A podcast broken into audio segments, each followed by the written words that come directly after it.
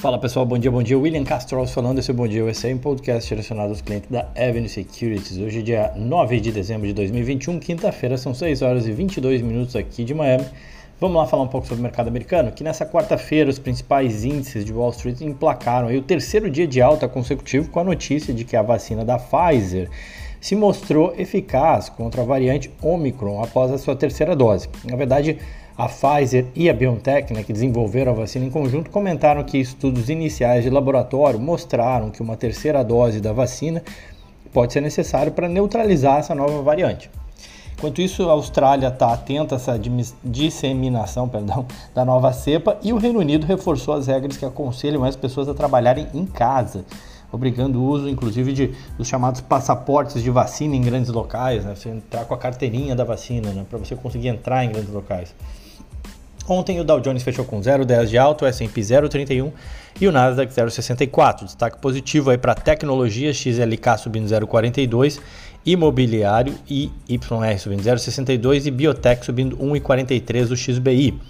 Na ponta negativa, bens de consumo XLP caindo 0,32, setor financeiro XLF caindo 0,53 entre os papéis, as empresas que se beneficiam da reabertura, como a Carnival Corporation, subiram 5,5% e a Norwegian Cruise Line 8,2%. Foram as maiores altas do S&P 500.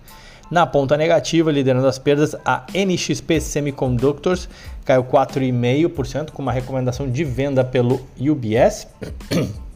E o Kroger, a Kroger caiu 5%. O dólar, moeda americana, recuou 1,50, ficando cotada aí a 5,53. Além da relativa calma nos mercados internacionais, né, essa queda também pode ser explicada pela decisão de juros no Brasil. Né? Ontem a gente teve a decisão de juros no Brasil. A inflação continua sem dar trégua né, no Brasil. É, e a economia, mesmo com a economia em recessão técnica, o Comitê de Política Monetária, o Copom, decidiu elevar a Selic aí de 7,75 para 9,25, é, como já estava sendo esperado pelo mercado também. É, o que mudou foi que ele foi além. Ele contratou uma nova alta aí de 1,5% para 1,5 ponto percentual para fevereiro, seja, jogando a Selic para 10,75, né? Tá em 9,25.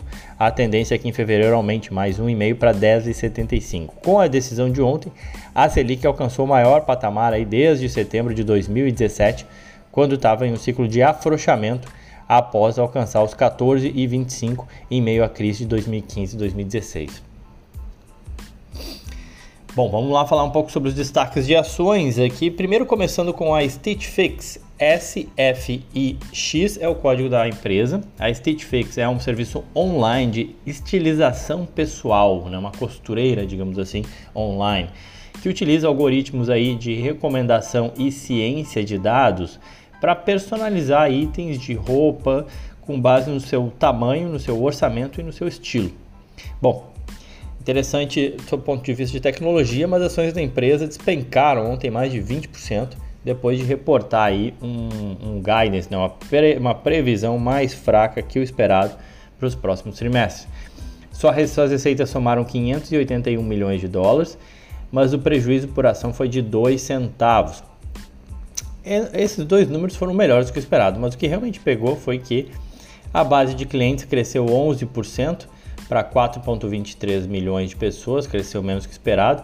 E para os últimos três meses do ano, a empresa estima vendas aí de até 525 milhões de dólares, abaixo dos 585 projetados pelos analistas. Tá? Hoje a State Fix vale cerca de 2 bilhões de dólares na bolsa americana e negocia a menos de uma vez suas vendas. As suas ações acumulam queda de 67% nesse ano. Outra de fortes movimentos, a GameStop, GME é o código da GameStop, a chamada meme stock, né? reportou um prejuízo maior do que esperado para o terceiro trimestre fiscal. A varejista de videogames divulgou receitas aí de 1,3 bilhão no período, um aumento de 30% na comparação anual, e um prejuízo por ação de 1 dólar e 39 centavos, que ficou bem acima dos 29 registrados, 29 centavos registrados um ano antes. É, segundo a companhia, suas vendas cresceram à medida que expandiu o relacionamento com marcas como Samsung, LG, é, Razer e uh, Vizio. Junto com o seu negócio principal, a companhia busca explorar novas oportunidades, incluindo blockchain, NFT e jogos na Web 3.0. As ações da GameStop elas dispararam no início do ano, né, junto com outras meme stocks como a AMC de cinemas, no movimento digamos assim, orquestrado né, por usuários do fórum online Reddit. Hoje o valor de mercado da empresa é de 14 bilhões de dólares e suas, suas ações acumulam uma alta de 821% no ano, que é essencialmente reflexo disso que eu falei, desse movimento orquestrado do início do ano que a gente viu no início do ano. Né? Mas vamos lá falar do principal destaque, eu diria, né? o Nubank realizando seu IPO na bolsa americana. Né? Muita gente tinha bastante expectativa em relação, porque é uma empresa que conseguiu chamar a atenção, né? um nome bastante conhecido para os brasileiros. Ontem a gente teve a precificação das ações do Nubank para o seu IPO, que começa a negociar hoje na Bolsa Americana. Tá? Então ontem fechou o preço, começa a negociar hoje. Preço fixado por ação foi de 9 dólares. No topo da faixa indicativa, depois do banco já ter rebaixado em 20% o range aí dos preços recentemente. As ações vão ser negociadas sob o ticker NU, né, NU, e vão estar disponíveis na plataforma da Avenue tão logo comecem a negociar. Não tem como precisar qual hora. Para quem já está acostumado com IPO, mesmo no Brasil, sabe que empresas com uma forte demanda ou com, é, que atraem muito a atenção de diversos investidores tendem a ter um leilão de abertura que a gente não tem como precisar quanto tempo demora, tá? Mas tão logo sai o primeiro negócio, ela vai estar disponível na plataforma da, da Avenue, tá? É, Lembro também que por não ser uma empresa global, no sentido amplo da palavra, né, apesar de ter operação no México e na Colômbia, é, o Nubank ele é essencialmente conhecido no Brasil. Né? Então, diferentemente de uma Coinbase, uma Roblox ou mesmo um Airbnb, a demanda para os seus papéis, é, obviamente, foram bastante fortes, mas a gente não espera que seja um leilão tão demorado como foram essas outras empresas. Falando da demanda, né, a demanda para as ações foi formada essencialmente por fundos de tecnologia. Você tem nomes como Sequoia Capital, SoftBank, Bailey Gifford, que é uma empresa, é uma, uma gestora escocesa focada, que presta muito investimento para fundos de pensão lá na Inglaterra e que é muito focada em tecnologia também de longo prazo, com uma visão muito de longo prazo.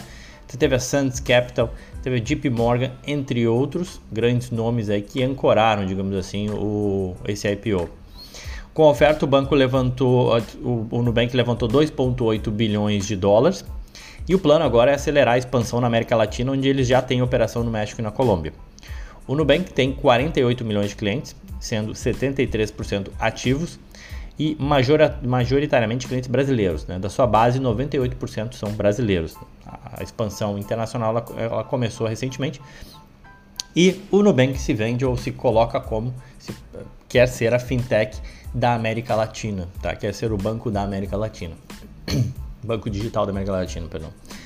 Com o valor esse de 9 dólares por ação, o Nubank atinge uma precificação aí de 41,5 bilhões de dólares, o que o torna o banco brasileiro mais valioso do mercado. É, Para fim de comparação, o Itaú vale cerca de 38 bilhões de dólares e o Bradesco 34 sendo que ambos reportam lucros aí ao redor de 4,9 bilhões de dólares cada um, né? E o Nubank não, né? Na verdade, o Nubank, é, apesar de ter reportado um lucro recentemente no, em, num, num, trimestre, mas nos nove meses acumulados de, de 2021 ainda tem um prejuízo, tá?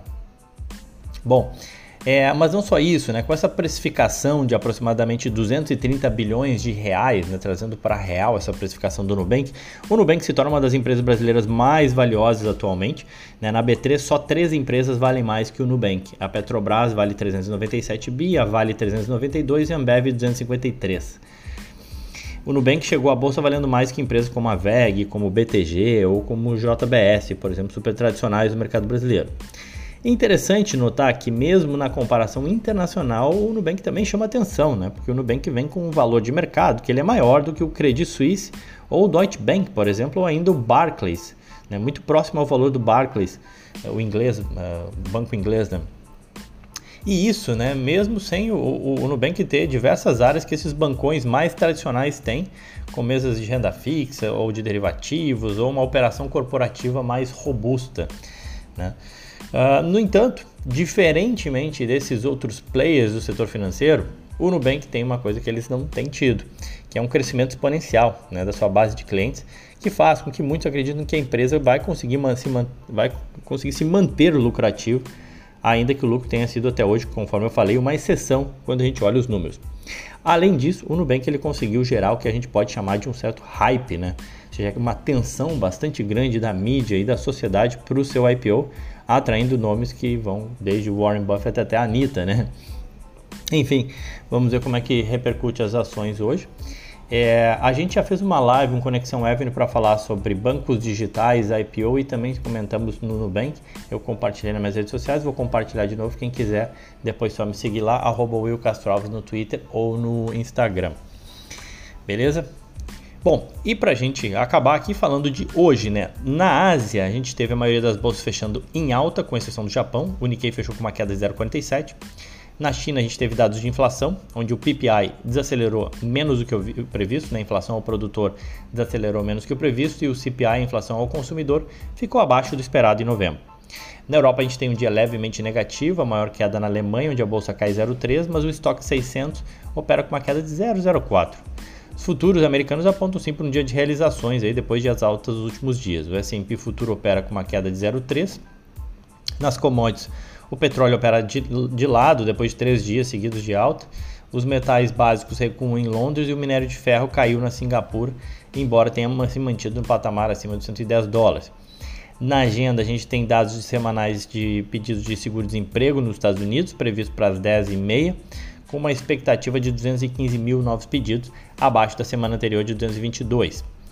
E em termos de balanço, tem alguns nomes conhecidos aí como a Oracle, a Broadcom, a, o Costco, a Lululemon, Chewy e a Hormel Foods, tá bom? Amanhã a gente comenta um pouco desses resultados. E de outras coisas que também sejam relevantes no mercado americano.